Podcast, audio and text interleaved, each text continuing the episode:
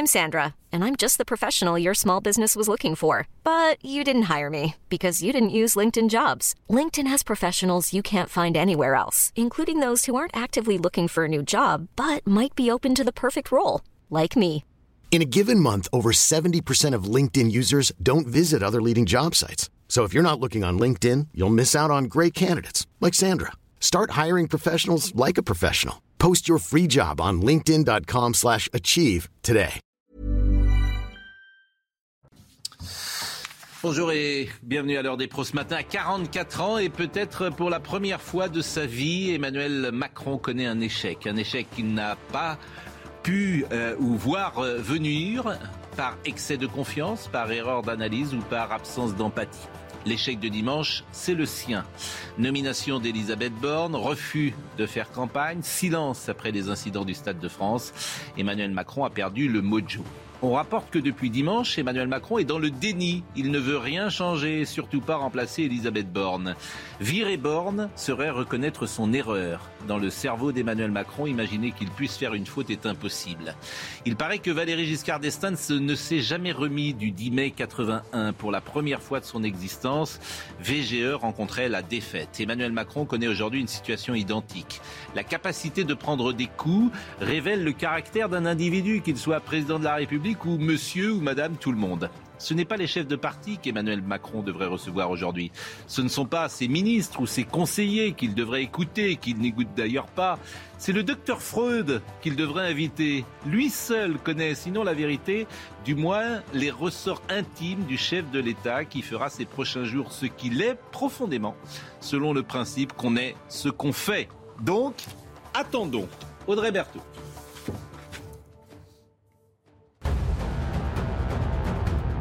12 départements de l'Est placés en vigilance orage, certains pour orage, d'autres pour canicule. De la région parisienne à la Belgique, des orages circuleront en matinée. L'après-midi sera plus calme. En soirée, une nouvelle vague orageuse est attendue sur le sud-ouest. La guerre en Ukraine, la Russie euh, intensifie ses bombardements. Dans l'est du pays, plusieurs villes se préparent à une avancée des troupes russes. Le front s'est rapproché ces dernières semaines jusqu'à 15-20 km, explique le maire de Sloviansk, qui espère que les nouvelles armes dont l'armée a besoin arriveront bientôt. Enfin, l'Olympique lyonnais en passe d'être racheté par l'homme d'affaires américain John Textor.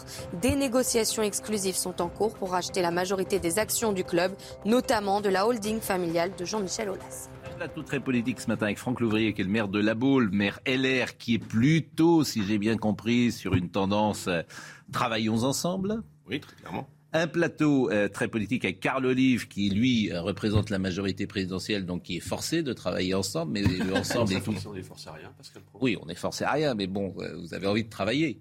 On est pour de grands dépassements. Voilà, mais vous êtes tout seul, donc il va falloir. Est-ce que vous avez envie de travailler avec Monsieur Louvrier, par exemple? C'est une question qui va se poser. Et puis notre ami Joseph Massescaron qui est là et, Charlotte euh, Dornelas. Bon, l'Élysée.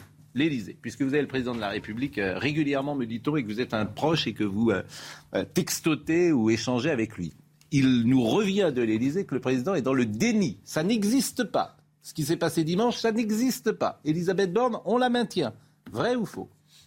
Ce matin, je me suis demandé si j'étais sur le divan d'Henri Chapier dans votre édito, Pascal Pro, mm. ou euh, sur le plateau de, de, de l'heure des pros. Mais invitez-le, vous allez l'installer, le président de, de la République. Pascal, est-ce que vous croyez que je veux bien l'inviter Mais il ne viendra pas tout de suite. Non, mais ça m'intéresse. Oui, mais avec tout le respect qu'on se doit, est-ce que vous pensez une seule seconde que ce que vous lisez à droite ou euh, à gauche, c'est euh, une source bah, Elisabeth Borne est toujours Premier ministre, elle n'a pas démissionné. Oui, pourquoi vous voulez qu'elle démissionne à ah, Pourquoi? Non, mais alors, Vous me demandez la question pourquoi? mais, Vous savez ce qui s'est passé dimanche? Pascal, est-ce que vous pensez une seule seconde que le résultat de dimanche n'est simplement la responsabilité que de la Première ministre, pas plus que du Président de la République, pas plus que ah, les élus dont je fais partie qui soutiennent... La, bah, écoutez, la responsabilité, oui, c'est la responsabilité du Président de la République c'est lui qui l'a nommé, et vous revenez avec une minorité à l'Assemblée. Donc oui, la logique du système, c'est qu'elle démissionne. Pardonnez-moi de vous le dire, ça s'est toujours fait comme ça. Donc, premièrement, je pense qu'il faut une cure d'humilité, et c'est ce qui va se passer avec la réception des, chefs de parti mm. euh, à l'Élysée aujourd'hui et demain. Ça, c'est la première chose. Mm. La deuxième chose, on va quand même rappeler euh, que malgré tout et tout ce qu'on peut entendre, c'est que la majorité est une majorité de, la, de, de, Renaissance euh, aujourd'hui. Certes, elle n'est pas celle qui était attendue. Il faut balayer devant sa porte. Je vais continuer.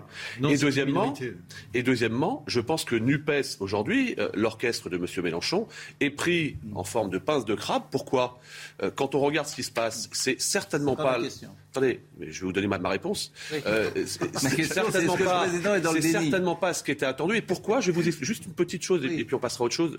Je, merci. Ah non, non, non, autre chose, justement. Non, non, mais pourquoi le président Est-ce que le président est dans le déni? Juste, juste une petite chose, c'est que la volonté de Nupes d'affaiblir la majorité, c'est très bien traduite, notamment par rapport au duel entre euh, euh, le RN et Ensemble, où des électeurs NUPES ont voté pour le Rassemblement national, mais de l'autre côté, ça a renforcé le Rassemblement national aujourd'hui à l'Assemblée. Enfin, si Donc, vous me permettez, quand euh, M. Dupont-Moretti explique qu'il vaut mieux voter pour NUPES euh, plutôt que euh, le Rassemblement national, je ne suis pas étonné que les gens, après qui votent pour Ensemble, soient un peu surpris de cela. Donc aujourd'hui, comme vous l'avez dit chez Henri Chapier sur le divan, il y a effectivement un diagnostic à poser. Il va falloir mais Le diagnostic, il est posé. Je veux dire, tu n'as pas besoin de faire Sciences Po pour avoir le diagnostic tu l'as compris à 20h. Vous revenez, vous avez 150 euh, députés de moins. qu'est-ce que vous voulez poser un diagnostic Il est fait le diagnostic.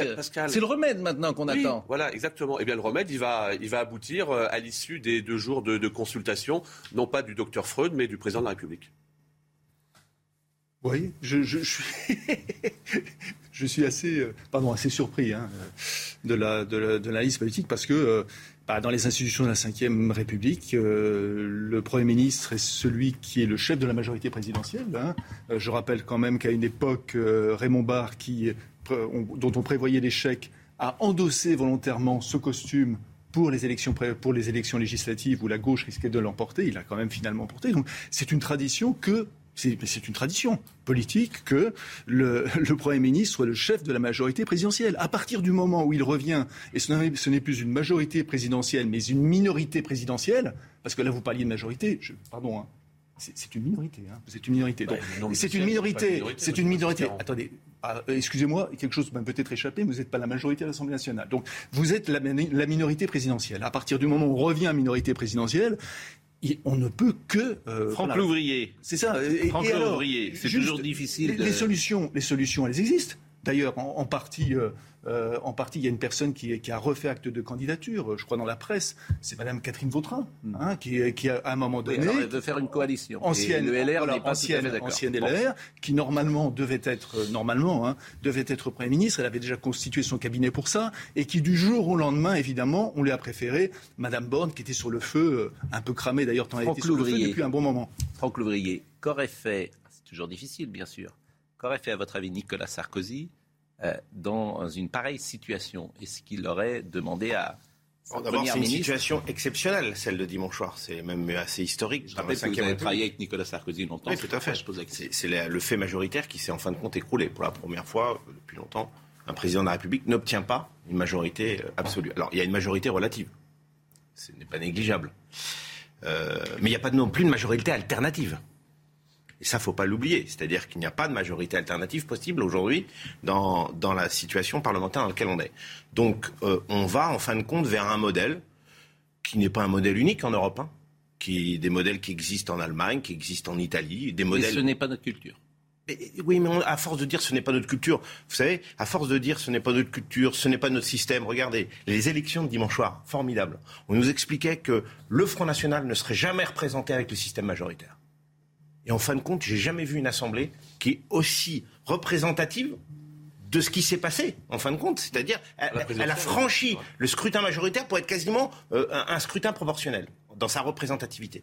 Donc, euh, s'il fallait coller le scrutin proportionnel au, résultat dimanche soir, on, à peu près on, on, aurait, on aurait quand même quelques surprises. Enfin bref, ne rentrons pas dans, dans, dans Donc vous, vous êtes clairement pour une. Euh, Mais moi, je pense qu'il faut un, gouvernement. Il, faut, il faut aller vers Mais attendez.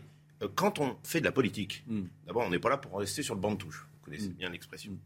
Mais au-delà de ça, je pense qu'il faut essayer d'aider à ce qu'on réussisse sur les sujets qui nous préoccupent. La réforme des retraites, on va la faire comment? Euh, Alors, c'est formidable. On, entend les mêmes qui vous expliquent euh, il faut pas de coalition, mais par contre, la réforme des retraites, il faut la faire. Bah, alors, comment on l'a fait Oui, mais Franck Louvrier, euh, on vous accuse beaucoup, votre parti, d'avoir trahi vos électeurs. C'est quelque chose qui revient depuis 20 ans, d'avoir trahi vos électeurs. Vos électeurs, ils ne vous, ils n'ont pas voté pour vous, pour vous retrouver, pour, qu'il, vous, pour que vous soyez après-demain chez Emmanuel Macron. Mais Ils n'ont pas, voté pour C'est pas être chez Emmanuel Macron, bah c'est de faire avancer nos idées. C'est un moment, moi j'ai toujours de droite, je resterai de bah, droite, il n'y a pas de sujet. Et en plus, l'Assemblée qui, qui a été élue par les Français, elle est de droite. Elle est majoritairement de droite. Mm. En tout cas, elle, défend des idées de droite. Et, donc, de ce fait-là, moi, je défendrai les idées de droite. La seule chose, c'est que c'est pas trahir ses électeurs de vouloir faire avancer les choses. C'est pas trahir ses bah, électeurs. Ils n'ont pas, ils ont pas forcément envie de ça. Sauf s'ils nommaient. Ils veulent ah pas bah qu'on fasse la réforme des retraites. Ils veulent pas qu'on fasse euh, euh, une réforme en matière de sécurité, notamment mais, ils auraient voté, mais ils auraient voté, mais ils auraient voté pour Emmanuel Macron, vos électeurs. Mais, parce que s'ils sont allés vers vous, c'est précisément pas pour que vous soyez chez Emmanuel Macron. C'est pas lui, à leurs yeux, qui portait des projets aussi forts que ça. Donc ils ont voté pour des candidats LR, ils ont voté pour des candidats. Oui, mais ils vont vous accuser, ils vont vous accuser d'aller à la soupe. Mais à la soupe de quoi? Bah, À la soupe de, prendre des Marocains. À la non, pour des bah, oui, mais ça c'est ce que vous direz. Mais c'est peut-être pas, c'est pas, ça sera pas perçu comme ça. Ça sera peut-être pas perçu comme ça, mais ce qui compte bah, c'est important. Parce que moi, dans 5 ans, j'ai pas envie d'avoir le, choix aux élections présidentielles entre l'extrême droite et l'extrême gauche. Voilà. Et ça c'est important. Oui, alors là aussi. Euh, si vous pensez que ceux qui ont voté pour le Rassemblement national sont des gens d'extrême droite. Vous êtes à côté. De droite extrême, si vous voulez. Mais oui, mais c'est. Ils n'ont pas ce sentiment. Ils ont simplement le sentiment, en votant pour le Rassemblement national, que eux ne les trahiront pas. Vous avez raison. La seule chose, désolé de vous le dire comme ça. Pour les cinq ans qui viennent, ils vont rien faire. Parce qu'ils sont dans la minorité. Ah, non, moi, ils, vont, qu'on fasse. ils vont faire quelque chose. Je vais vous dire ce qu'ils vont faire. le système. Non, pas du tout. Ils vont proposer des lois et après, chacun euh, non, rien, moi je suis pas, euh, je suis pas dans chacun, le groupe Chacun, ils vont proposer des lois et chacun choisira son camp. Et on verra qui vote pourquoi. Et ça va être très intéressant, même de voir, vous, les lois qu'ils vont proposer sur la sécurité, sur l'immigration, et on verra ce que vous faites. Et on verra ce que vous faites. Mais c'est Parce que c'est le reproche qui vous est Alors, ce que vous dites, c'est exactement le résultat de ce qu'on veut obtenir. C'est-à-dire des majorités de coalition sur des projets pour les faire bah, passer. Ce qui n'est pas, ce qui n'est pas un contrat de gouvernement. Franck, vous voyez, ce n'est pas un contrat de gouvernement. ce sont deux choses. Et le problème, non, c'est pas des sémantiques. C'est une différence de vocabulaire essentielle. C'est-à-dire, il peut y avoir en effet des majorités de coalition. Il y en a tout le temps. Il y en a au Sénat. Il y en a pour sur tous les textes aujourd'hui. Mais si je suis désolé, il y en a sur tous les textes. Un contrat de gouvernement, c'est autre chose. C'est en effet comme en Allemagne, vous passez, vous avez des adversaires politiques, vous passez un contrat de gouvernement sur l'ensemble du projet. Aujourd'hui, quand vous entendez M. Olivier Véran, chargé des relations avec le Parlement, vous dire, eh ben, nous avons nos textes et ce sera à l'opposition de s'y plier et à elle de prendre ses ah responsabilités. il, ne peut pas y avoir. C'est exactement, ce qu'il a dit dimanche. Il ne peut pas y avoir de contrat de gouvernement. il ne peut même pas y avoir de, de Ce n'est pas ce qui peut se passer. Ah, sur, euh, bah, sur. Il va falloir le dire, Olivier Véran. Hein. Sur les retraites, moi je rejoins ce que dit euh, Franck Louvrier. Euh, les retraites à 65 ans, ce n'est pas quelque chose qui est tombé du ciel. On n'est pas un microclimat en France. En Espagne, le départ en retraite est à 65 ans. En Allemagne, à 65 ans, 67 ans en fin d'année. Et en Italie, on est à 67 ans. Euh, je pense qu'il peut y avoir, sinon des contrats de gouvernement, mm. des accords de circonstances sur un certain nombre de dossiers. Et s'il faut aller faire de la dentelle sur du texte par texte, il y a en préambule quelque chose dont j'espère qui appellera la concorde nationale, c'est quand même les lois sur euh, l'ouverture du frigo et du pouvoir d'achat. J'espère que tout le monde ne fera pas de la politique politicienne sur ce sujet dans l'Assemblée, parce que notre porte d'entrée, véritablement, doit être les Français. Il ne faut pas l'oublier. Regardez sur la police euh, municipale, on a besoin d'avancer en matière législative sur des mm. textes. Je pense que là-dessus, il peut y avoir très clairement des avancées très fortes. Mm. Et c'est sûr qu'avec l'extrême gauche, ça ne marchera pas. Le problème, c'est que tout le monde n'est pas d'accord avec vous. Charlotte n'a pas dit un mot encore? Mais Non, mais c'est surtout que moi, je, suis étonné de ce discours au lendemain des élections. Un contrat de gouvernement, à la limite, dans ces cas-là, il euh, fallait le faire avant. Ah bah, je le proposais déjà avant, mais malheureusement, ah bah voilà, mais minoritaire. Non, mais du coup, c'est intéressant parce que vous le proposiez avant et on comprend qu'il y a toujours deux courants au LR. Ça fait depuis cinq ans qu'on se dit Emmanuel Macron va permettre une clarification au sein des LR et encore aujourd'hui, vous n'êtes pas d'accord là-dessus. Et moi, je, je pense que l'avenir des LR est beaucoup plus pendu au fait de de comment dire de, renforcer euh, la majorité relative du président de la République sur certains projets, mais certainement pas avec un contrat de gouvernement qui a l'air de dire au lendemain des élections bah, finalement on aurait dû vous rejoindre avant, faisons-le le lendemain. Mais Charlotte c'est ce que pense mais l'immense majorité des parlementaires. Bah, DLR, je suis pas sûr. L'immense majorité des parlementaires. Et je vais vous dire non une seconde. Bah, je vais vous dire pourquoi. Je vais vous dire pourquoi. Tout simplement, tout simplement parce qu'ils ont été élus aussi et ils savent qu'ils sont, qu'ils sont élus par opposition à la majorité présidentielle. Ils le bah, savent. Vous prenez, tous les, vous prenez les jeunes et ils le savent. Donc, franchement, c'est la grande majorité des députés. Écoutons en tout cas. Juste un mot. Je ne pense pas que les LR gagneront à cause des échecs de Emmanuel Macron et de son gouvernement. Dans 5 ans, les Français, ils Non, mais non, mais juste, je fais un peu de prospective. Je, je pense que dans 5 ans, si les LR perdent, euh, si Macron perd, ça ira pas vers, ni vers les LR, ni vers Macron. Voilà, c'est tout. Et donc, à un moment donné, il faut se mobiliser là. Parce que si on loupe le coche, 5 ans, c'est long. Hein. 5 ans, on a, on, a, on a, le temps de faire des choses. Donc, si on loupe le coche maintenant, dans 5 ans, je pense qu'on aura vraiment la bah, En fait, ce qu'on comprend dans le discours... Oui, mais c'est toujours... En fait, vous avez le même euh, discours qu'Emmanuel Macron. C'est bah disqualifier euh, le Rassemblement national. Interrogez-vous... Mon obsession Interrogez-vous sur les mesures qu'il y a à prendre dans ce pays.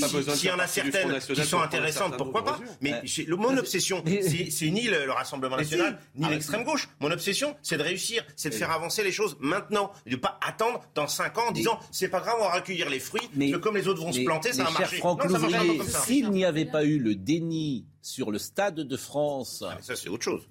avec les amis de M. Carl Libre, où ça n'a pas existé, où ce qui s'est passé, c'est une déflagration mais, dans l'opinion, ben, vous êtes d'accord dans l'opinion publique. Mais qu'est-ce qu'on nous dit Ça n'a pas existé. Pascal, vous aurez pas, ça vous aura pas échappé que vendredi on a la finale du top 14 et rebolote les syndicats nous annoncent une magnifique eh ben, grève. Exactement. mais ça c'est. Et eh ben tout à l'heure on sera avec M. Villedieu, euh, figurez-vous, et on va l'appeler Fabien Villedieu. Il est délégué Sudrail. Eh ben tiens, on peut l'appeler tout de suite. On l'appelle après. On va l'appeler tout de suite puisque on va voir si on peut l'appeler tout de suite. Par ailleurs, si vous pensez que ce qu'on a Mais vous allez lui dire. Alors Audrey, oui, Audrey Berthaud d'abord.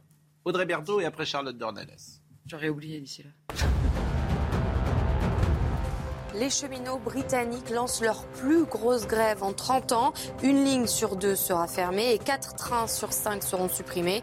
Ils réclament notamment des hausses salariales. Aujourd'hui sera la plus grosse journée de mobilisation. Et puis en France, attention également aux perturbations vendredi dans les transports franciliens. Un appel à la grève à la RATP et à la SNCF a été lancé le jour de la finale du top 14 de rugby.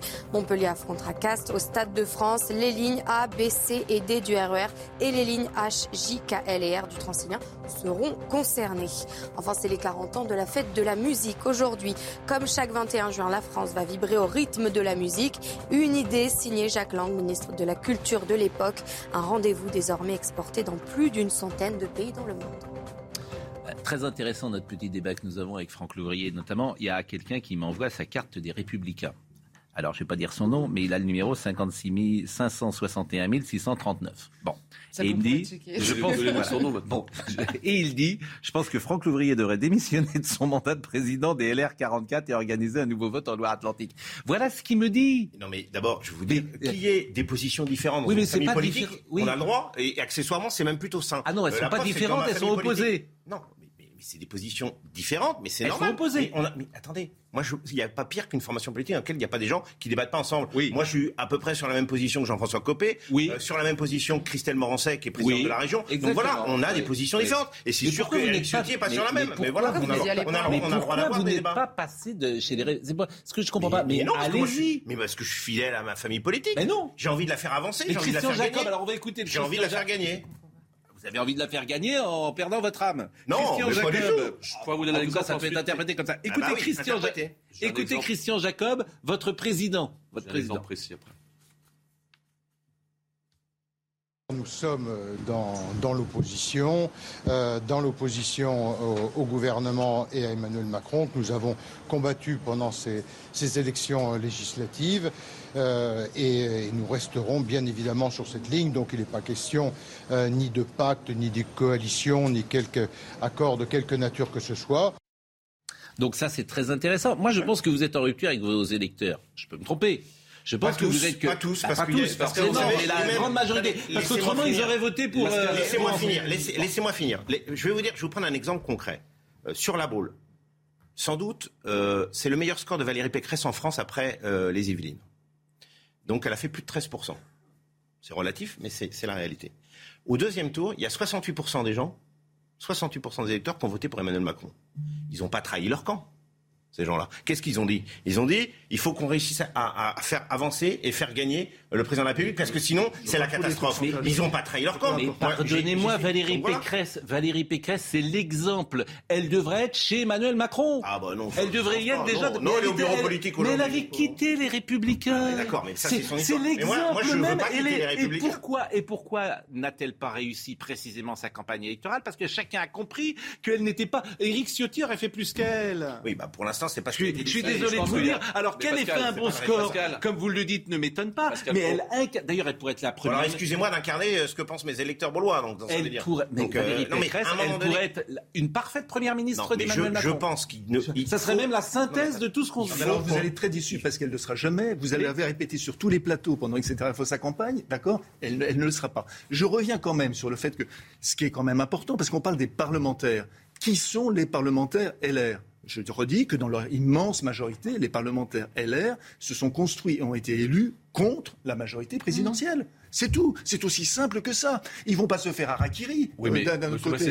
Du seul point de vue de la, la, Ce qu'ils vont faire en revanche, ce qu'ils vont faire, c'est qu'en effet, au cas par cas, bah ce qui a d'ailleurs toujours été fait dans les institutions de la Ve République, on va voter. Mais ça n'a rien à voir avec un contrat de gouvernement. Comme le rappelait Charlotte, ça se fait avant un, contrat de gouvernement. Ça n'a rien à voir. Et il faut quand même avoir un sacré culot pour se prendre une telle déculotte électorale et dire aujourd'hui, il n'y a pas de problème. Le problème, c'est l'opposition.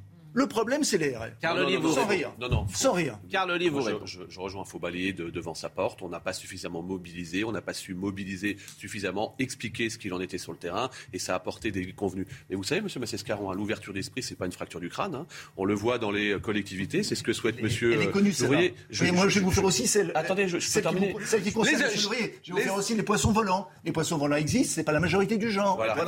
Juste que je constate, que je constate, moi, dans ma dans ma circonscription, 12e circonscription des Yvelines au deuxième tour.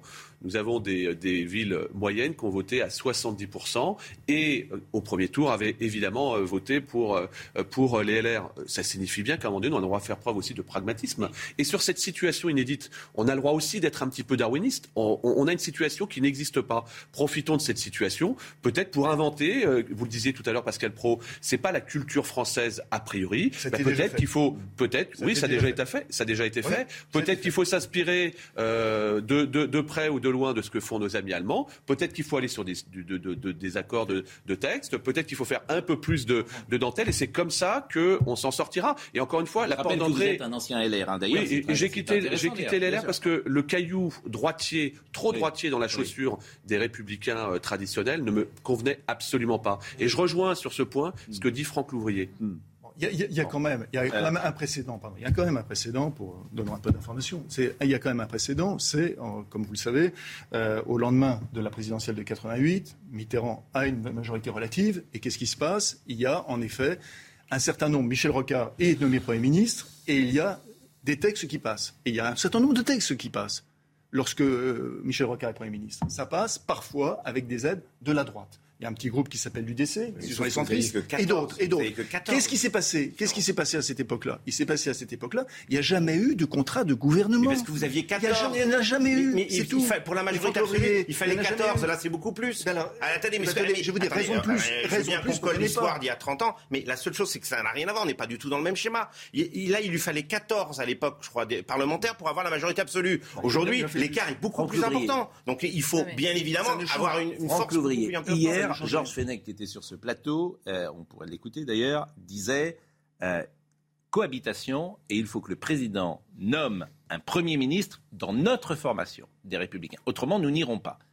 Autrement, nous n'irons pas. Ça, c'est son équation personnelle. C'est pas à nous de le dire. Nous, on a fait euh, 4,78 au présidentiel, donc un peu d'humilité, et, et, on a perdu les élections législatives. Donc je pense qu'à un moment donné, on a perdu 30 députés. Donc on va pas commencer à donner des leçons au, président de la République en disant faut nommer tel Premier ministre. Ça, c'est à lui de faire son équation. Mm. Euh, moi, j'ai toujours été de droite, je reste de droite, je défendrai des idées de droite, mais la seule chose, c'est que je veux qu'elle puisse être opérationnel rapidement et que je ne me fasse pas euh, déborder par euh, l'extrême gauche. Je vais, je vais poser les questions différemment. Les questions, euh, pourquoi les gens viennent vers vous aujourd'hui?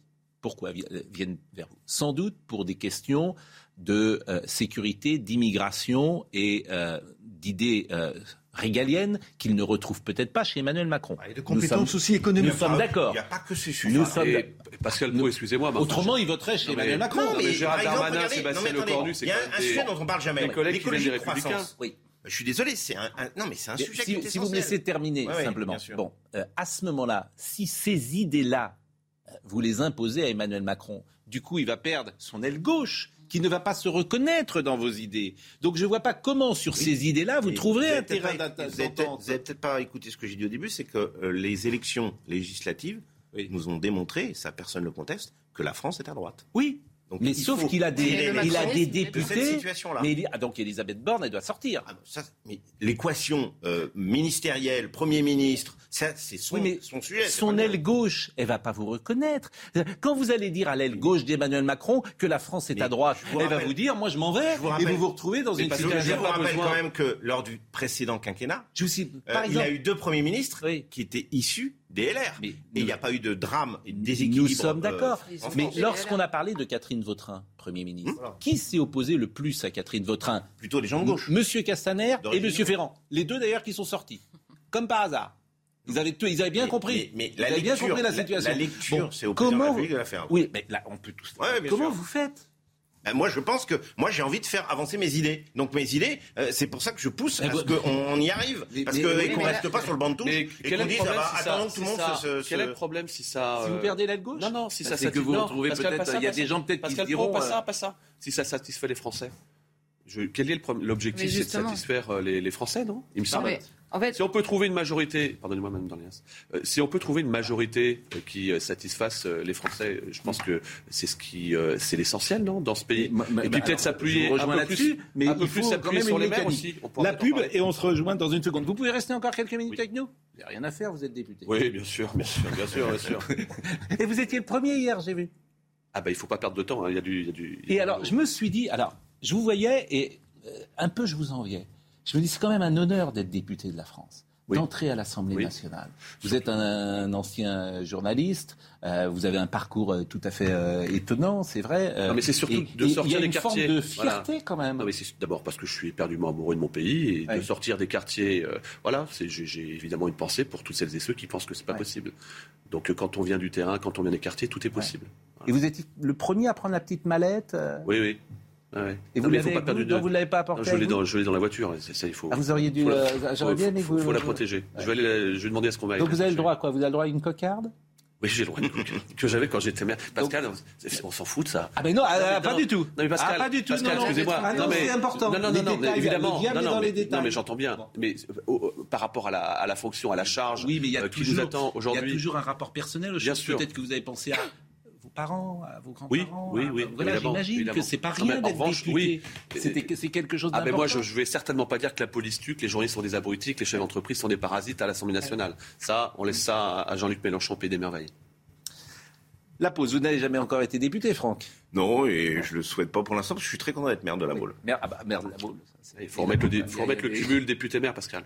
Ah ben, je voudrais que... Mais faites ça, député-maire. Si vous pouviez remettre ce cumul des mandats, ça serait bien. Pas près La pause, à tout de suite. Je remercie vraiment Carl Olive et, Franck Louvrier d'avoir euh, un débat viril mais correct, euh, comme on dit dans, le football, parce qu'il me semble que c'est un débat euh, qui est assez intéressant, sans faux semblant. On va le poursuivre ce débat avec une petite surprise que nous réserve Carl Olive, mais Audrey Berthaud tout d'abord. La télévision russe diffusée désormais dans une région de l'Ukraine, c'est ce qu'a annoncé l'armée russe ce matin. Les chaînes de télévision russes seront diffusées dans l'ensemble de la région de Kherson, une région conquise par Moscou. De violents orages ont frappé le sud-ouest du pays cette nuit. Plusieurs départements étaient placés en vigilance orange. Les orages ont été accompagnés de fortes chutes de grêle, vous le voyez. Et attention, de nouveaux orages sont attendus cette nuit.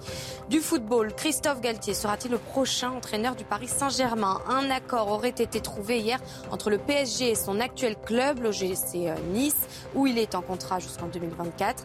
Le journal L'équipe parle d'un accord autour de 10 millions d'euros rien que ça. Alors, vous nous avez apporté une petite surprise. Je disais euh, que vous étiez le premier député hier à aller chercher vos affaires. Et alors, la, la valise qui la petite mallette. Alors oui, dans le temps c'était une mallette là, elle est en cuir. Oui, oui, exactement. C'est une, c'est quelque chose de plus. Hier c'était le parcours initiatique, hein, comme quand on rentre au collège ou à la ou à la fac. Donc qu'est-ce qu'ils vous ont donné? Alors la cocarde dont vous parliez tout à l'heure. Alors ça vous avez le droit de la mettre où? Sur la sur votre sur votre trottinette parce que aujourd'hui dans Paris c'est sur une votre trottinette électrique. C'est ça, exactement. aujourd'hui. Elle est garée devant. Donc ça et alors là vous n'avez pas de contravention rien du tout? Ah non non pas du tout. Évidemment qu'on paye ses contraventions. Oui, mais vous, avez, vous êtes, vous, oui, alors, pas vous payez pas, vous mettez où vous voulez avec ça, j'espère. Pas du tout. Non Non, mais vous plaisantez. Ça, c'est beau. Montrez-la, ça, ça c'est beau, ça. Ça, c'est beau. Une cocarde comme ça, ça, Donc ça, c'est bien. Euh, le petit règlement de l'Assemblée nationale, mon petit doigt me dit qu'il va pas tarder à changer. juin 2022. Bah, vu ce qui se passe actuellement, il y a peut-être des aménagements qui vont, qui vont avoir lieu. Dans le règlement. Ah oui. Et alors, je vais vous montrer quelque chose. C'est évidemment l'écharpe. Alors, on a une écharpe de maire qui est qui est d'un certain standing. Celle de député euh, c'est la même, sauf qu'on ne l'avait pas dans le même sens. Exactement. C'est pas vrai. Le bleu pour le maire, c'est le long du col, alors que pour le parlementaire, c'est le rouge. C'est rouge. Des choses. Alors, Pascal, je vais vous faire une petite confidence. C'est comme ça qu'on voit la différence, parce que sinon, il n'y en a pas. ma, ma, première écharpe de député, je vais la porter le 2 juillet pour l'inauguration du stade Jacques Chirac à Marcillac, euh, avec Jacques Vendroux et le Variété. Figurez-vous que Jacques Vendroux. Peut-être. Jacques. envoyé, il, est en train de nous écouter. Il m'a envoyé tout à l'heure le, texto, effectivement. Et peut-être qu'un certain Michel Platini, dont c'est l'anniversaire aujourd'hui, pourrait être là. Euh, et Patrick Maillet fera l'animation du match.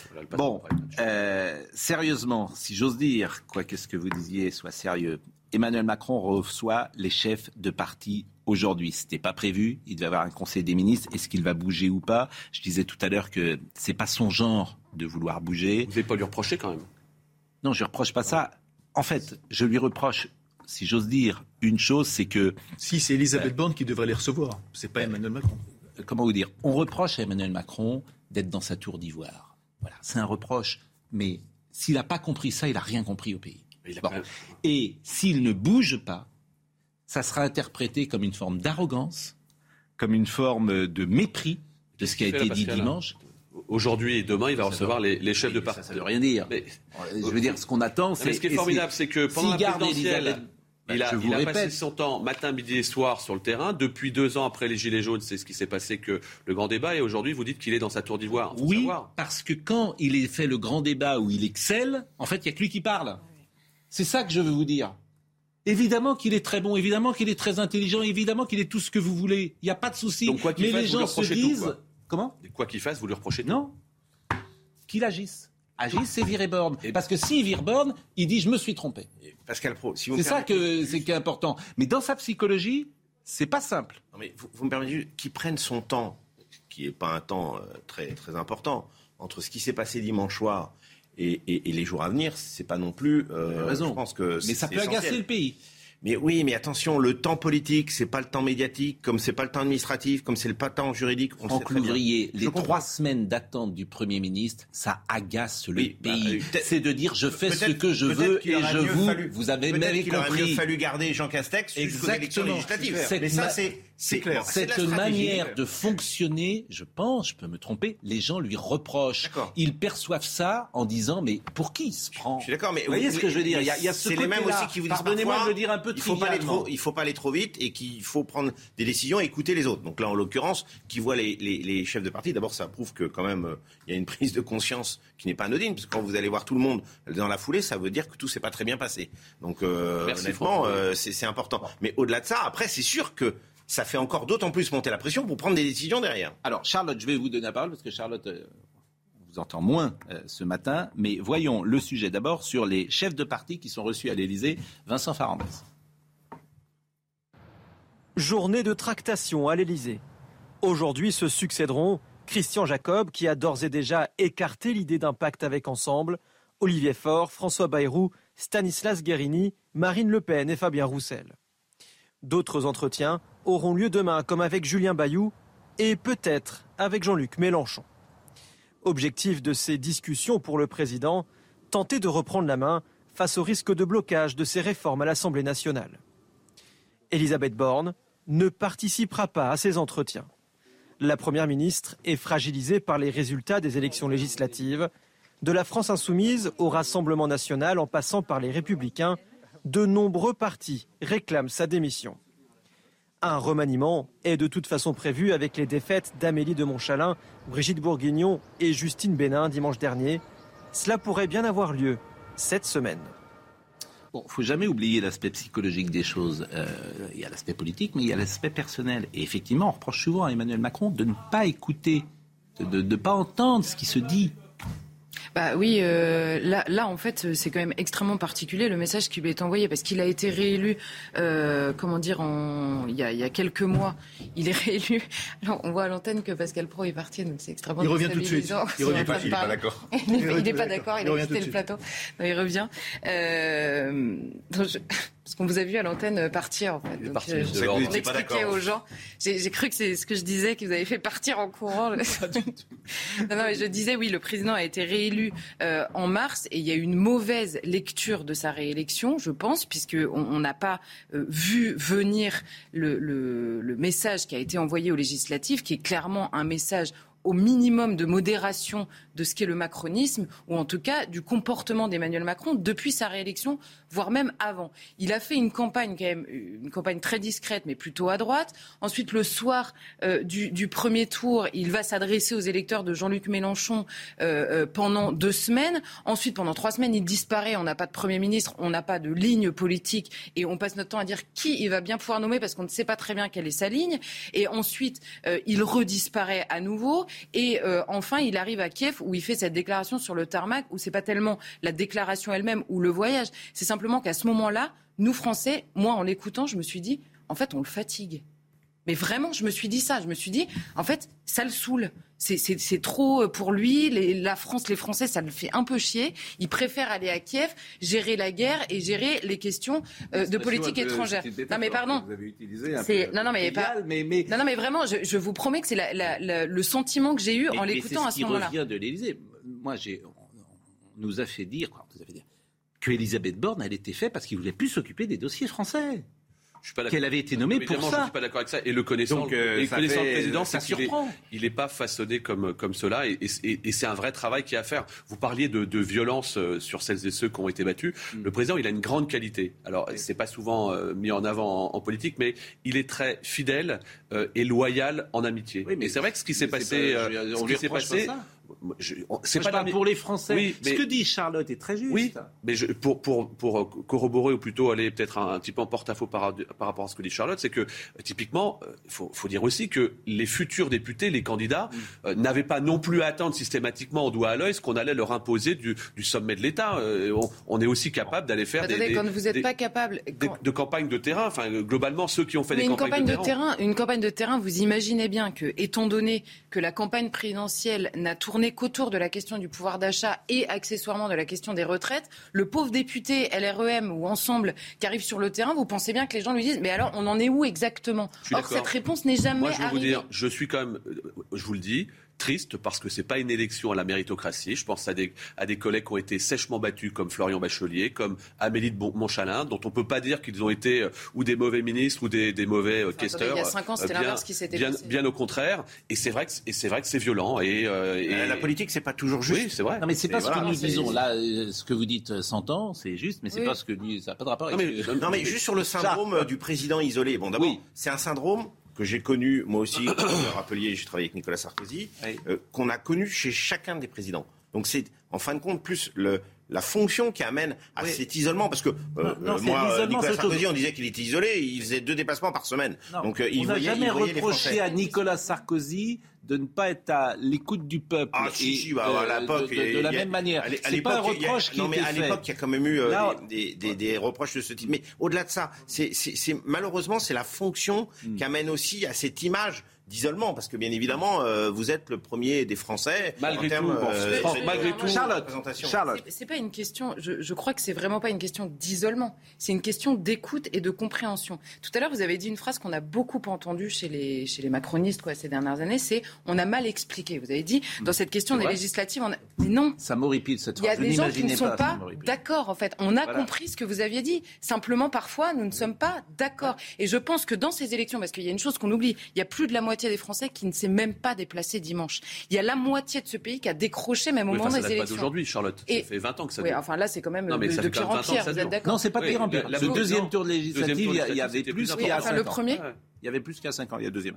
Mais là où vous avez raison, c'est que le on a mal expliqué, il faut qu'on explique. C'est prendre les gens pour des imbéciles. Ils ont très bien compris, mais ils sont pas d'accord. On a détricoté sur le terrain, détricoté la retraite à 60 ans voulue par les, euh, par les oppositions et expliquer pourquoi aujourd'hui à 65 ans il fallait en, en parler. Mais il fallait l'expliquer. Pardonnez-moi, vous voulez faire bosser les gens à 65 ans dans les entreprises, à 55 on les vire. Enfin, ça n'a pas de sens.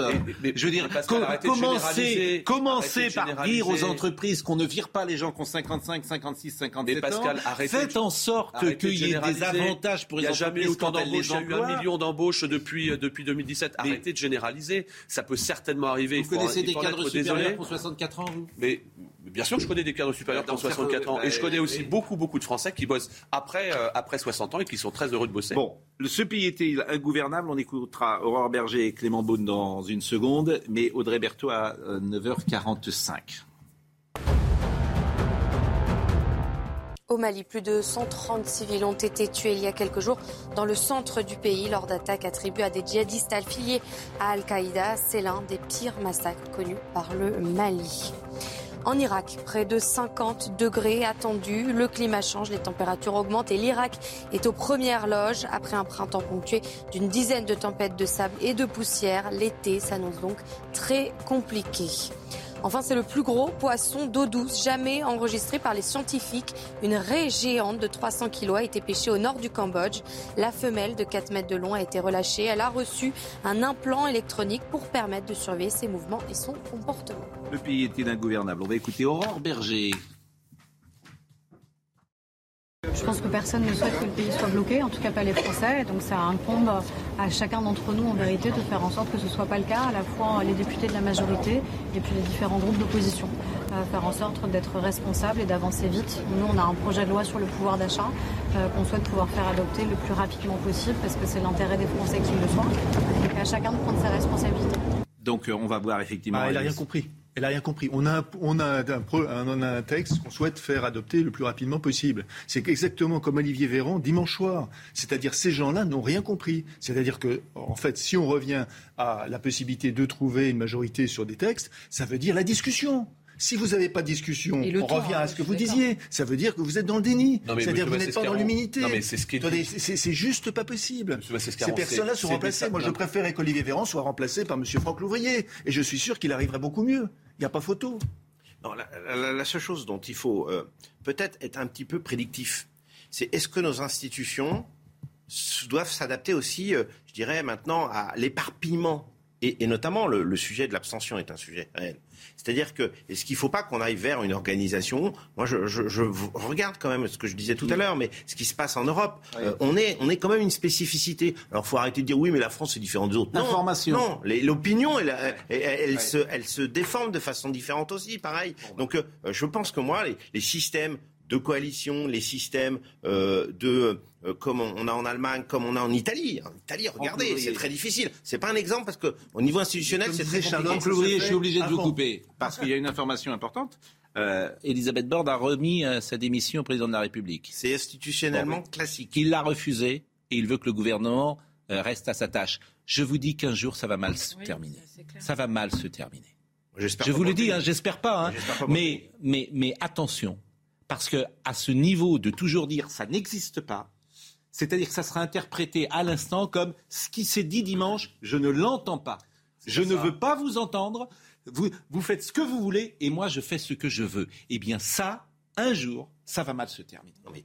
Je vous le dis. Il ne faut hein. pas l'espérer. Mais il ne faut pas l'espérer. Mais, attention. Hein. mais, c'est parce sûr que, Parce que ce qui s'est passé dimanche, ce n'est pas la logique du système. La remise de la démission. La remise de, de dire le gouvernement, bon, la, remise, circuler, il n'y a rien à voir. La remise de la démission du gouvernement aujourd'hui, alors que euh, il voit les, les présidents de, formation politique dans la foulée, elle était peut-être pas opportune. Il aurait peut-être mieux fallu que ce soit après. Ah voilà, évidemment.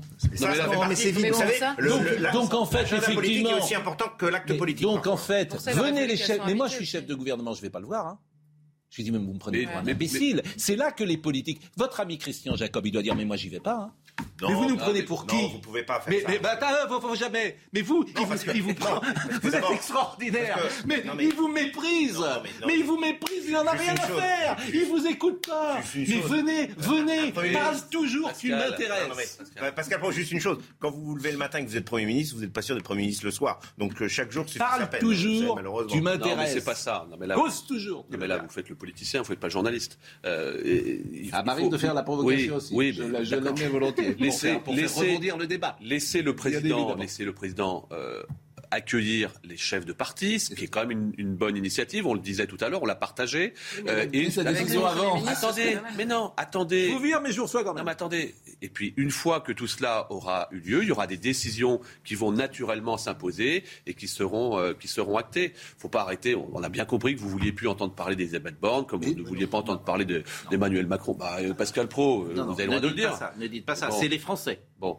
Bah, ah non, les, Français, Français qui ont voté, c'est pas Pascal ah Pro. Oui, mais les Français, les Français ils ont dit. Ils, ils ont voté ils... pour Emmanuel Macron à la, à la, au deuxième tour de la présidentielle. Et, et, si jamais il y avait autant de problèmes dans les appareils, dans les appareils politiques, et d'ailleurs, j'ai pas demandé la démission d'Emmanuel Macron, vous n'avez pas écouté. C'est bien aussi parfois de faire une, petite différence entre le parti et les électeurs. J'ai pas demandé la démission d'Emmanuel Macron. Non, mais j'entends bien. Je lui ai pas demandé de faire comme général de Gaulle, de partir pour Colombay. Je vous Je lui ai demandé d'écouter ce qui s'est dit dimanche. Je vous rappelle, je vous rappelle juste, si on peut en parler, c'est qu'il y a une élection présidentielle et que les mêmes problèmes des partis euh, d'opposition euh, n'ont rien changé euh, par rapport aux résultats qu'on a, qu'on a aujourd'hui. Si on, les Français ne voulaient pas d'Emmanuel Macron, il fallait qu'ils le, qu le virent au deuxième tour ça, de l'élection présidentielle. Mais c'est pas, pas, ça ce que dit Pascal Pro. Non, mais c'est que dit Pascal Pro, mais c'est ce que je vous dis de cette majorité présidentielle devenue une minorité présidentielle. Donc à partir non, du moment vous qui dites ça, monsieur c'est une bah, dans, dans, les chiffres, les chiffres sont têtus. C'est vous qui dites ça. Eh oui, c'est moi qui dis ça. C'est aussi quelques millions d'électeurs. Mais enfin, c'est pas grave. Cette minorité présidentielle. Voilà. Vous êtes battu 3-0 ah, à la fin, et on vous dit vous êtes, ba ouais, vous êtes battu. C'est vous qui le dites. C'est vous qui le dites. C'est celui qui dit qu'il est. Il y a 38% des Français qui ont voté pour euh, l'équipe les, Ensemble ce week-end. Et c'est en tout cas la majorité des sièges qui ont été obtenus à l'Assemblée nationale. Et derrière, il y aura une conception euh, qui est singulière et pas unique dans des sièges. Cinquième République pour aller trouver des accords. Je vous dis que le déni continuel de ce qui se dit dans la rue pose problème le déni continuel de ce qui mais ne confondez pas, dans la rue, dans les urnes. Ne confondez pas le parti et les électeurs. Oui. Non, mais c'est même, c'est au-delà de ça. Je suis désolée parce que il y, y a, la question, ce qui a été sanctionné paradoxalement de manière assez représentative par rapport à l'abstention, ce qui a été sanctionné à ces législatives, c'est en effet la capacité à invisibiliser en permanence des inquiétudes, à diaboliser des adhésions politiques. Je vais vous citer deux personnes euh, issus de la majorité dans la manière de traiter l'opposition. Richard Ferrand, le premier. Le soir du premier tour de l'élection présidentielle, Richard Ferrand parle de la France insoumise en ces termes. Nous avons des valeurs. Euh, non, pardon. Il y a quelques jours. Richard Ferrand, donc au moment où la, le, le, Ensemble est contre la NUPES aux élections législatives. Nous avons des valeurs diamétralement opposées. Il est en campagne pour les législatives.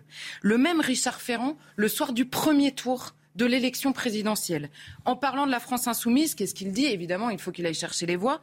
Nous avons des idées différentes, mais des valeurs communes. Il s'est passé deux mois entre les deux. Deux mois. La deuxième chose, c'est en effet M. Dupont-Moretti qui, depuis des années, nous explique que le diable, le danger, c'est pas l'insécurité, ça n'est qu'un sentiment. C'est pas le problème de la justice parce que ça va. C'est pas tout ça. C'est les extrêmes, c'est le Rassemblement national. Tout le, le diable, c'est ça. C'est Monsieur Dupond-Moretti qui nous dit il vaut mieux la NUPS que le Rassemblement national. Et c'est Monsieur Dupond-Moretti hier quand il sait qu'il va falloir d'autres députés, qui nous dit on va pouvoir avancer avec le Rassemblement national. Mais il menace la République où on peut travailler avec eux. Il y a un moment, parler en permanence des oppositions en fonction de la manière dont ça vous arrange électoralement, c'est pénible. Croyez-moi, c'est pénible. J'entends, je pense que c'est, je pense que c'est une maladresse pour pas dire une connerie. Euh, ce que je constate quand même ce week-end, encore une fois, c'est qu'un certain nombre d'électeurs NUPES ont voté pour le Front National oui, quand il y avait des duels face à Ensemble. Il y a vos donc, électeurs qui ont voté Rassemblement National, d'autres terminer, UPS, euh... Charles, pour terminer. Euh, ça a donc affaibli la majorité présidentielle, c'est un fait, mais ça renforcer le Front National aujourd'hui présent à l'Assemblée. Donc que, vienne, que, que NUPES ne vienne pas aujourd'hui pleurer parce que le, pleurer auprès de Macron, Monsieur Macron, parce que le Front National euh, est, est, fort. Non, mais c'est pas. Je, je, complète ce que vous dites parce qu'il faut aussi euh, être euh, cohérent dans, dans, ce qu'on dit. Et, euh, mais je reconnais que il y a des choses qui ne Qui reste, qui s'en va. Moi, je vais, je vais vous quitter, euh, ah. Pascal Pro, pour m'échauffer pour le, le, 2 juillet au Stade Jacques Chirac. ah oui, arrêtez avec le Stade Jacques Chirac. non, mais juste, je où c'est vrai qu'on est diamétralement opposés, c'est qu'encore une fois, moi, quelqu'un qui bave en long, en large, en travers sur les policiers, sur la sécurité, qui est notre première des libertés, je suis diamétralement opposé à cela. Mm. Quelqu'un qui dit que les journalistes sont des abrutis, je suis diamétralement opposé à ça. Heureusement que la presse est ici. Et quelqu'un qui dit que les... Non mais c'est important que les chefs d'entreprise, Pascal, sont des parasites, je suis diamétralement opposé à ça. Vous devez aussi partir eh, Vous allez vous entraîner euh, Bonne journée à vous. Je salue l'ami Patrick Mahé, ah vous avez parlé tout à l'heure. il a une petite opération du genou. il a un frac. Bah, il va, faut qu'il puisse jouer. Parce que la retraite, c'est 65 ans, mais aux variétés, on peut jouer jusqu'à 80 ans. Quel âge il a, Patrick Mahé bah, euh, Il est en hein pleine forme. Donc, il n'a pas, pas, pris sa retraite Donc, je le salue, l'excellent directeur de Paris Match. Euh, et, Paris Match en vente dès ce matin sur Paris-Île-de-France avec euh, Jean-Louis Trintignant en couverture et une accroche Macron 2, la claque.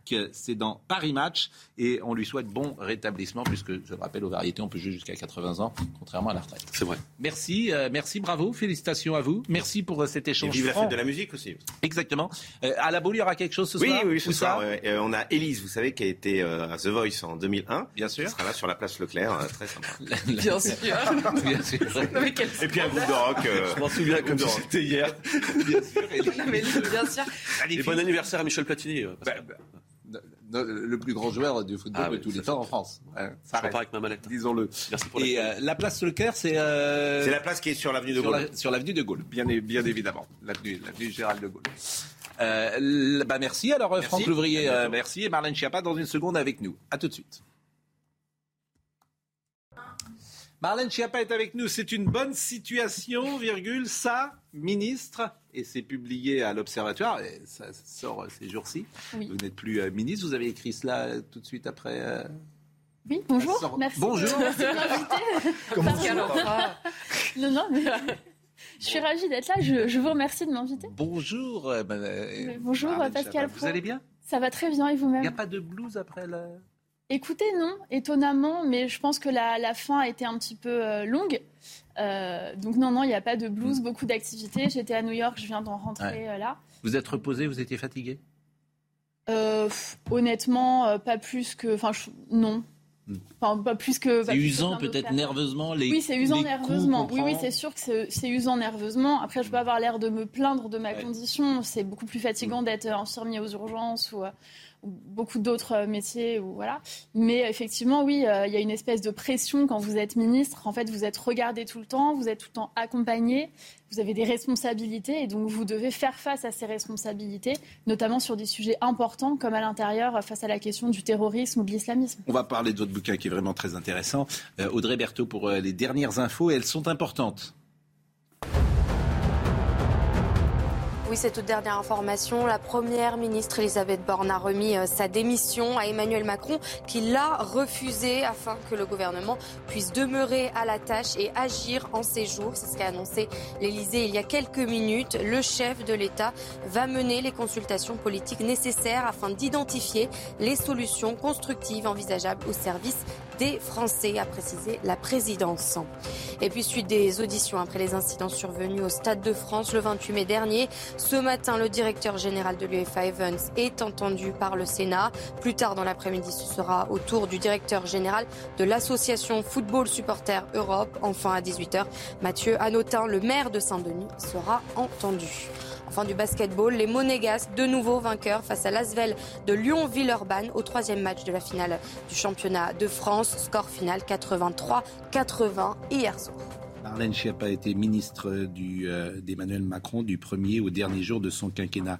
Et si on sortait dans la rue et qu'on demandait en question ouverte quels sont les ministres que vous connaissez, je pense que euh, le public euh, pourrait citer peut-être deux ou trois euh, ministres. Il citerait évidemment les premiers ministres successifs, mais il vous citerait vous parce que euh, c'est comme cela. Les gens vous ont identifié et vous ont peut-être apprécié, parfois peut-être moins, mais en tout cas, ils savent qui vous êtes, ce qui est déjà pas si fréquent. Déjà pas mal. Ce qui est déjà pas si fréquent quand on est ministre. Bon, mais pourquoi vous n'êtes plus ministre?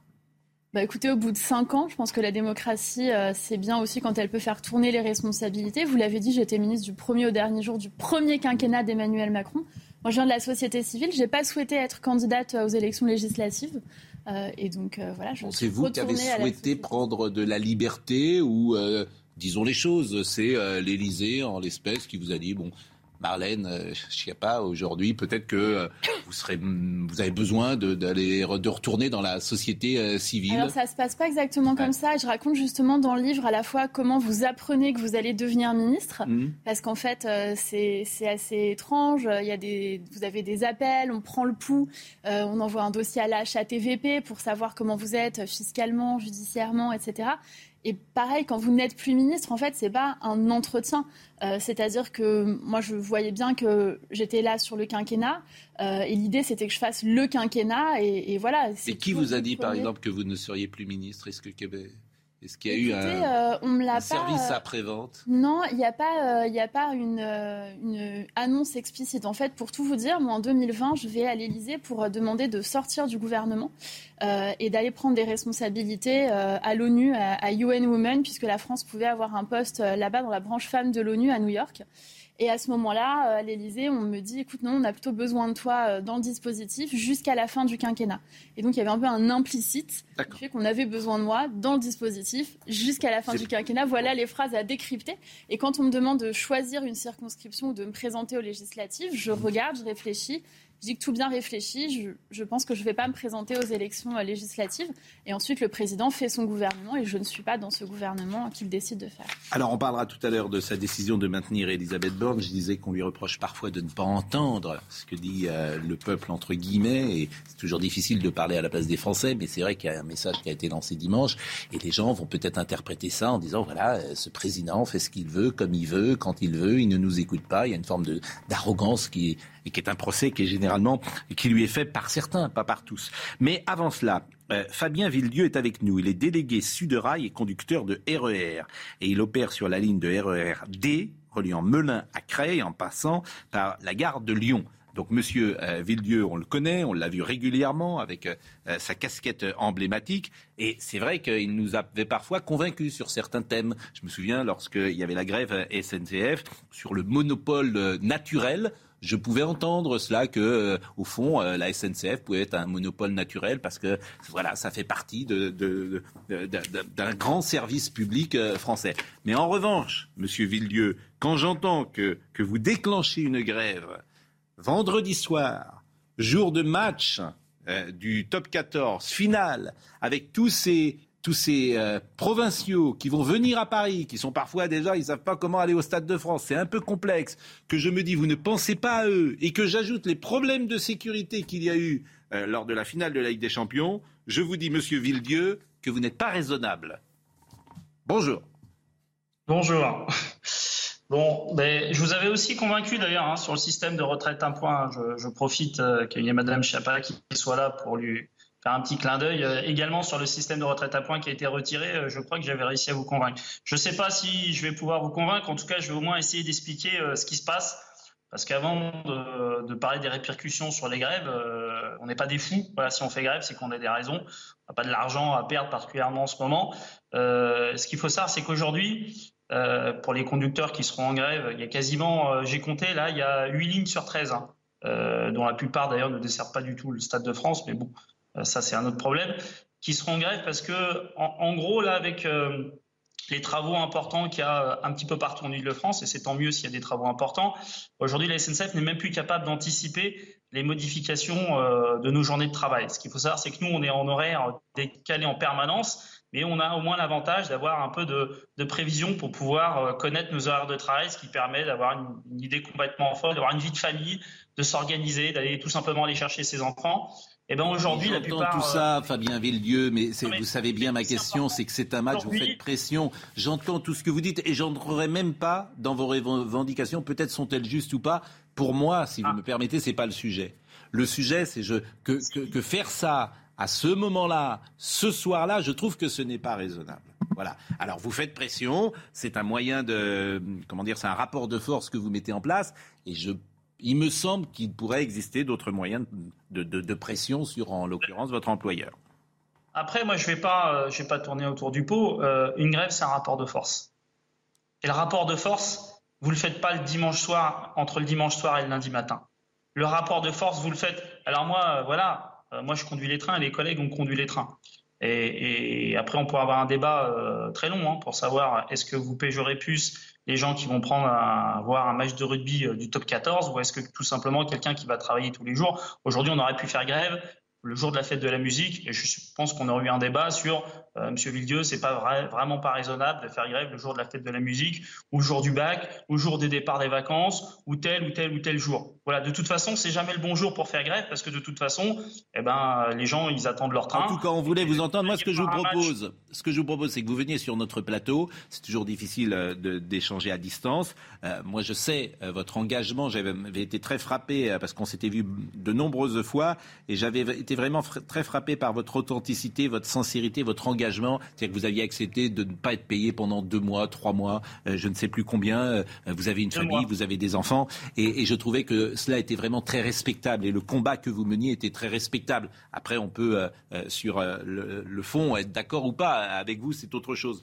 Mais j'avais été très frappé par, entre guillemets, l'homme que, que, vous étiez. Donc merci de nous avoir donné ce matin, d'avoir pu échanger. Je retiens ce que vous avez dit. Une grève, c'est un rapport de force. On le fait le vendredi parce que le dimanche, personne ne nous écouterait. Et puis, euh, venez sur notre plateau pour euh, parler sur le fond cette fois-ci et de, des revendications que vous demandez. Et ça, euh, vous serez le bienvenu. Merci, Monsieur Villedieu. Merci à vous. Merci beaucoup. Je ne sais pas si vous avez un avis ou pas euh, sur. Bah, c'est vrai qu'une grève, c'est un rapport de force. Il a tout à fait raison. Après, mm. sans, j'ai de conseils à donner à personne, évidemment, mais une grève, c'est un rapport de force et on l'emporte aussi quand on a l'opinion avec soi. Je ne suis pas certaine que le choix euh, de la date.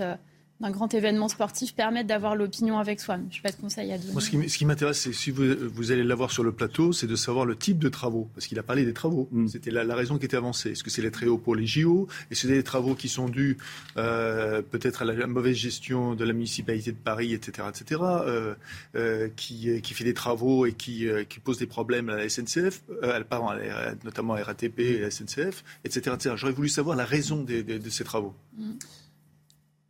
La raison de ce travaux, c'est Paris 2024, j'imagine. Bon.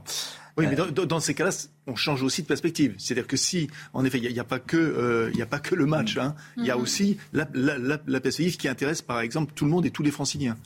Vous avez un combat féministe que vous menez. Oui. Et je pense que chacun peut être d'accord euh, avec vous. je suis frappé de la radicalité de certaines féministes aujourd'hui. Et j'ai vu par exemple Madame Rousseau, Sandrine Rousseau, après l'élection, dire Monsieur Abad ne doit pas rentrer à l'Assemblée nationale parce que trois femmes l'accusent de viol.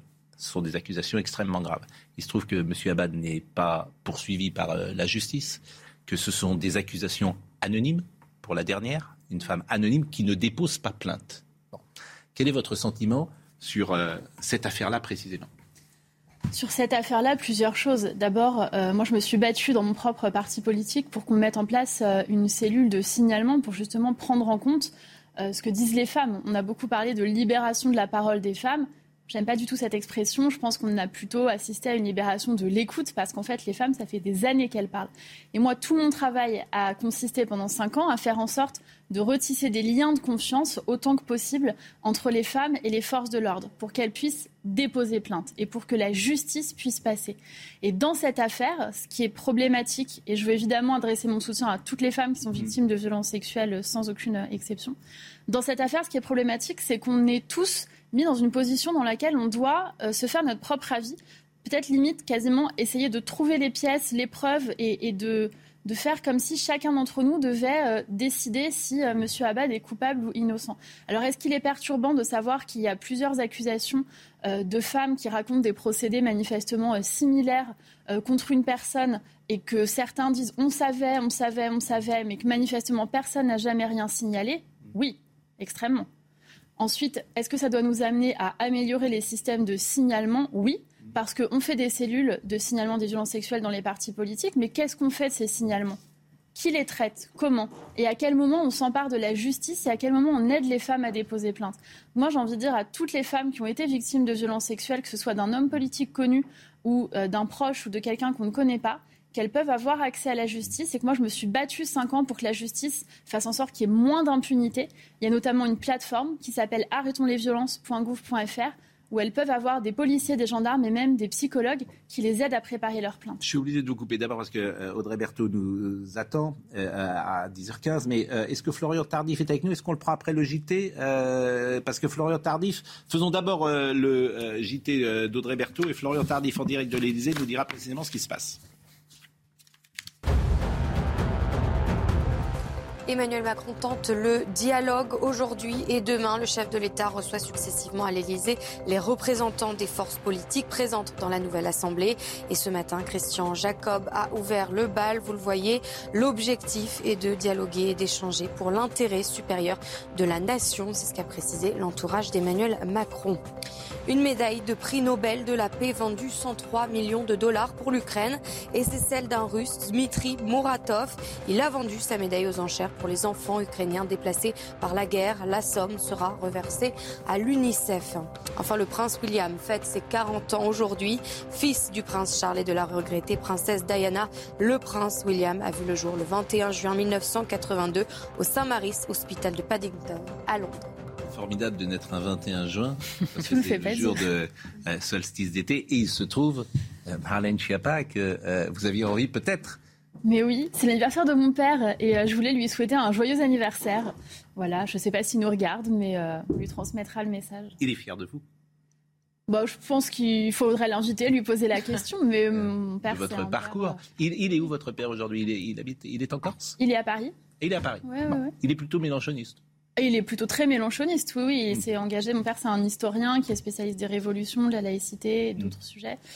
Euh, la révolution russe notamment, et qui est trotskiste et qui est euh, mélenchoniste. Oui, il a fait la campagne de Mélenchon, il a fait les campagnes législatives pour la NUPES. Donc euh, il y a des petits débats en famille. Bon, Florian Tardif, est-ce qu'il y a des débats à l'Elysée et que nous dit-on qu'Elisabeth Borne est reconduite? En tout cas, elle n'est pas démissionnée. Oui, effectivement, la Première ministre qui a décidé de présenter sa démission au président de la République, comme il est euh, d'usage. Euh, c'est euh, également ce qu'avait fait Édouard Philippe en 2017 suite à des élections législatives et comme il est d'usage également que le président de la République refuse cette démission. On parle alors de démission de courtoisie, mais cela ne veut pas dire, Pascal, je m'entretenais il y a quelques instants encore avec un conseiller de l'exécutif, que Emmanuel Macron ne pourrait pas, dans les tout prochains jours, décider de nommer quelqu'un d'autre à la place d'Elisabeth Borne. Ce n'est pas parce qu'il reconduit aujourd'hui Elisabeth Borne à la tête de Matignon qu'il ne pourra pas euh, changer d'avis en fonction des discussions qu'il aura eues aujourd'hui et demain avec les représentants des partis politiques. Il est en ce moment même en train de s'entretenir par exemple avec Christian Jacob, le patron des Républicains, juste derrière moi. Merci Florian Tardif. Alors je rappelle le, livre que vous avez écrit. Euh, c'est une bonne situation, sa ministre. Et moi j'aime beaucoup les, récits comme ça d'aventures euh, ou d'aventures ministérielles quand on parle des hommes. C'est toujours ce qui m'intéresse comment ils sont, ce que vous en pensez. Et vous écrivez euh, euh d'Édouard Philippe, si bien que rapidement, forcément, entre nous, nous appelons Édouard Philippe Doudou. Édouard Philippe est un homme qui ne vous fusille pas par derrière, il ne vous fusille pas non plus en public, il n'a pas ce défaut détestable de certains hauts responsables politiques d'aimer flinguer devant témoins, il ne prend pas de plaisir pervers à l'humiliation, il dit les yeux dans les yeux, porte fermée et clairement ce qu'il a à vous dire, comme on peut régler les choses, il ne fait pas semblant. Bref, Édouard Philippe n'est ni un pervers, ni un hypocrite, et franchement, ce sont déjà deux qualités importantes. Jean Castex a été sans doute un coup de cœur humain pour moi, sa gentillesse et sa sollicitude envers les personnes reçues ensemble, mais aussi à mon égard, lors de moments difficiles, ont souvent adouci la dureté de la vie politique. Aujourd'hui, avec le recul et après ce quinquennat, je me réjouis d'avoir eu l'honneur de travailler avec ces deux premiers ministres très différents, Édouard Philippe et Jean Castex. Absolument. Oui, c'est vrai que ben, j'essaye de répondre dans ce livre aux, grandes questions qu'on nous pose. Et c'est vrai que vous avez tout à fait raison. Les questions, elles portent souvent sur les personnes. Il est comment en vrai un tel mmh. ou un tel? Et c'est vrai que j'ai eu deux premiers ministres extrêmement euh, différents l'un de l'autre dans leur caractère, mais que j'ai tous les deux appris à connaître. Euh, avec tous les deux, c'était euh, à chaque fois au début un peu difficile parce qu'on ne se connaissait pas. Ni Édouard Philippe, je le connaissais pas. Hein. J'étais dans son gouvernement, j'avais jamais euh, travaillé avec lui, j'avais jamais échangé avec lui, donc il y a eu peut-être un peu d'appréhension mutuelle au début. Puis on a des stéréotypes les uns sur les autres.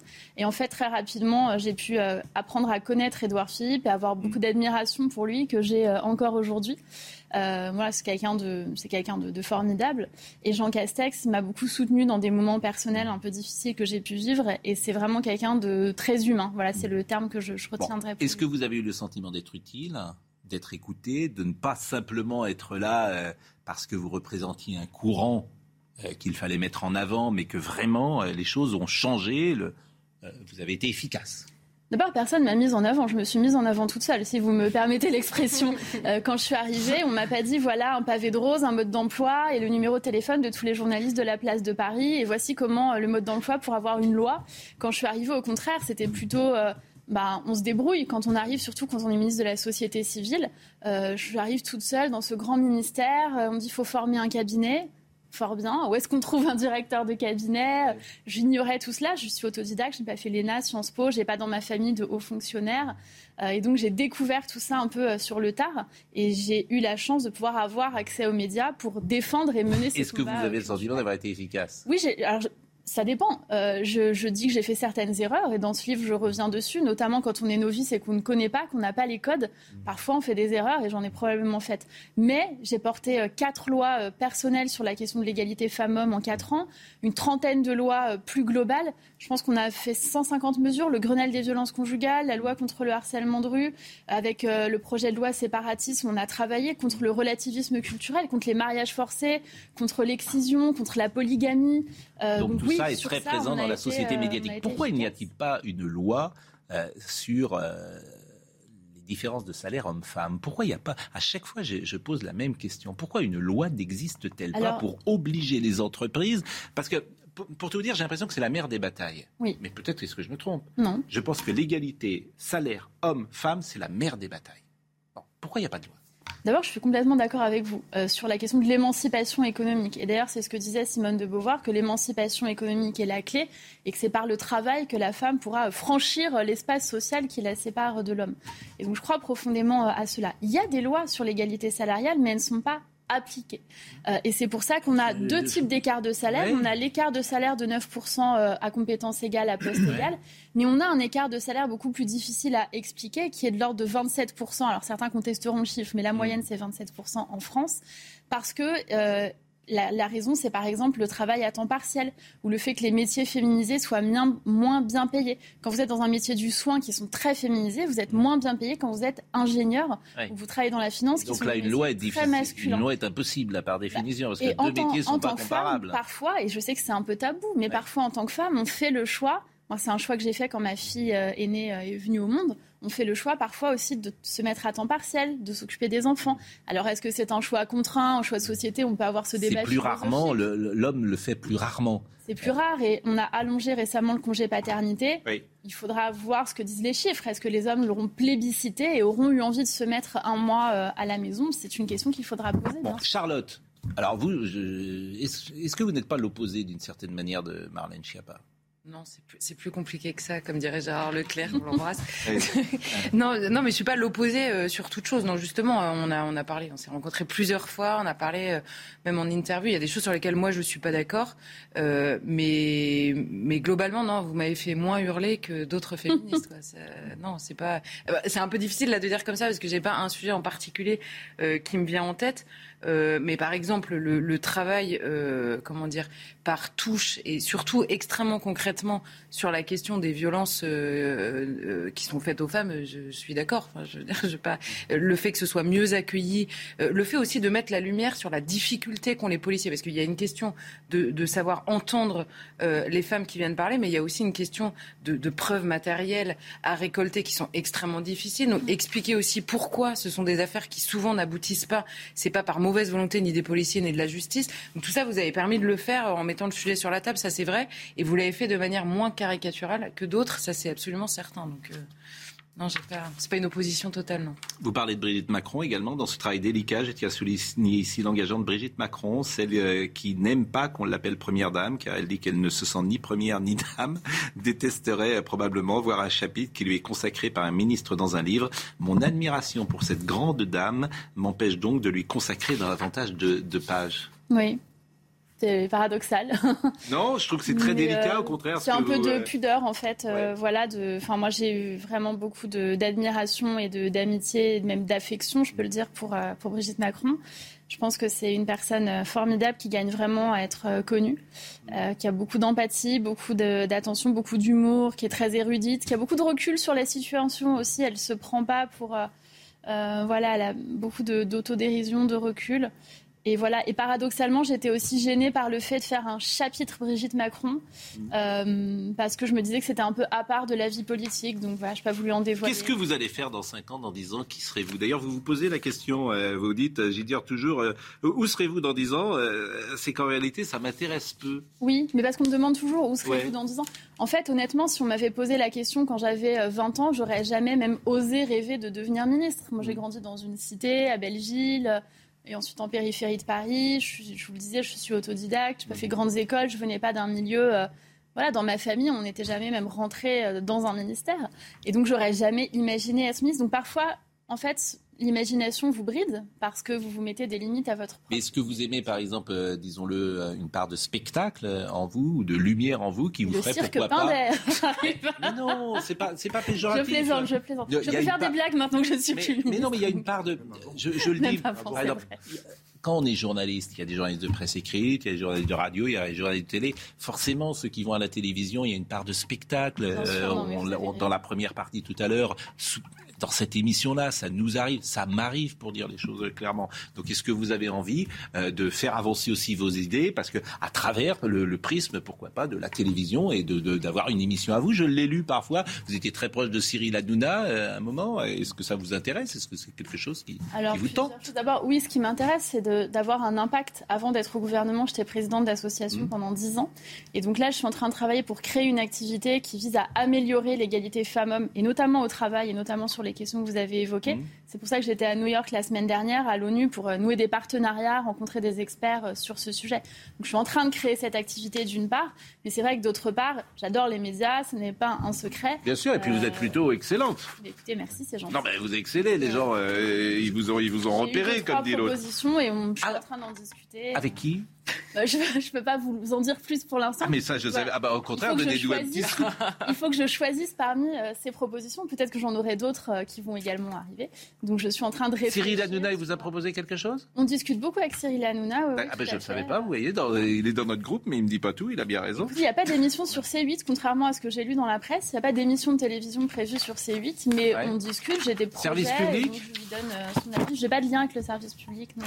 On fait à l'élimination qui est. Est-ce qu'il a des lunettes? Bon, euh, euh, dans l'actu également, les prénoms les plus donnés aux garçons. Alors, je ne sais pas, vous, vous avez Combien d'enfants euh J'ai deux enfants et j'ai jamais donné leur prénom et j'ai ah, jamais montré de photos de mes enfants. Alors vous avez bien dans le livre, on me dit parfois que je raconte beaucoup ma vie, etc. En fait, j'ai toujours réussi à préserver mes enfants. Personne ne sait à quoi elles ressemblent ni comment elles s'appellent et c'est très bien comme ça. On, sait, on, vous dit parfois si c'est garçon ou fille ou deux filles. deux filles. Bon, alors est-ce qu'elles s'appellent les prénoms les plus donnés aux filles cette année? Jade, c'est le premier prénom.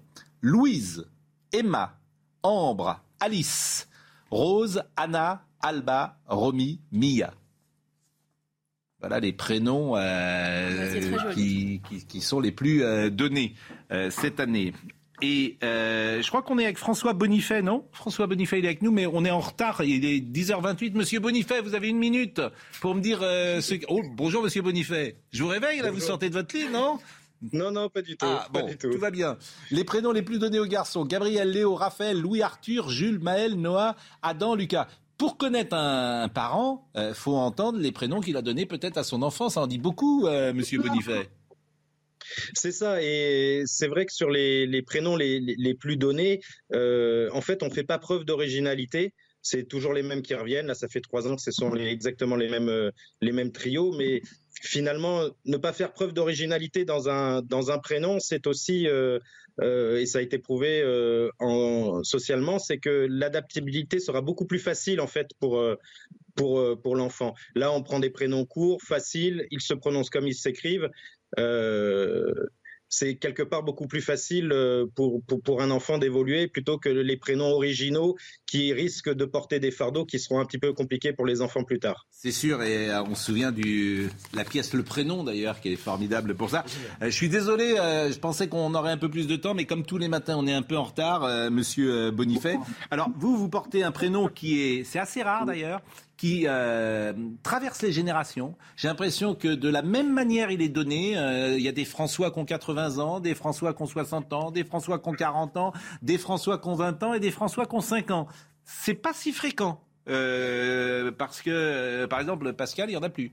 hélas. Marlène, il y en a moins. Pas un grand succès. Euh, Joseph, ça revient. Ah, ça revient. Joseph, c'est un très joli prénom. Charlotte, euh, c'est intemporel. J'ai l'impression qu'elle a dans pas mal de, de, générations. Audrey, c'est très marqué euh, années 80. Et évidemment, Audrey Berthaud, euh, Ouais, vous prenez un risque en donnant des, des tranches d'années et d'âge Oui. Ah, oh, bah, vous savez, des risques, j'en prends dès que je viens sur plateau. C'est mon métier. C'est marqué euh, personnes qui ont 19 ans comme vous. Ah, voilà, exactement. Bon, Audrey euh, Berthaud. La Première ministre Elisabeth Borne a remis sa démission à Emmanuel Macron qui l'a refusée. Et on a également appris qu'Elisabeth Borne va réunir l'ensemble du gouvernement à Matignon en début d'après-midi. Parmi les membres du gouvernement attendus, la ministre de la Transition écologique et de la cohésion des territoires, Amélie de Montchalin, la ministre de la Santé, Brigitte Bourguignon, et la secrétaire d'État à la mer, Justine Bénin, toutes trois battues dimanche au second tour et qui devront donc démissionner. Cette photo de famille des députés de la France Insoumise sont arrivés ce matin à l'Assemblée nationale.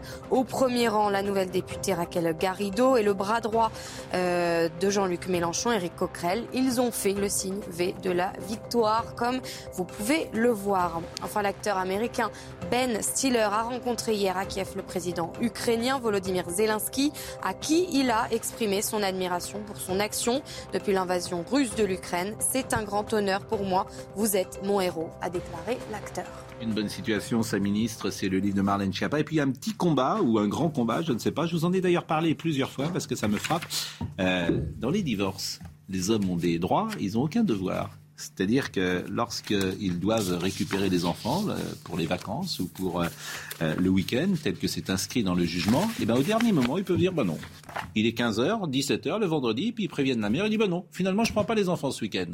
Ce qui est intéressant pour la mère qui vit seule et parfois et qui doit s'organiser. Eh bien ça, ça doit être pris en compte peut-être. On en avait parlé vous ensemble. vous m'en aviez déjà parlé, comme quoi vous êtes plus féministe qu'il n'y paraît.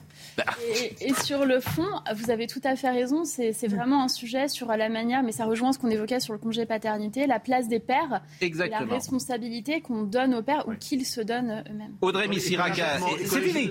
C'est vrai, attendez, c'est fini, fini. Quand les jugements ne sont pas respectés, hein, parce que beaucoup de juges sont euh, qui, euh, qui C'est fini, Joseph, on a 4 minutes de retard. Comme quoi ça passionne.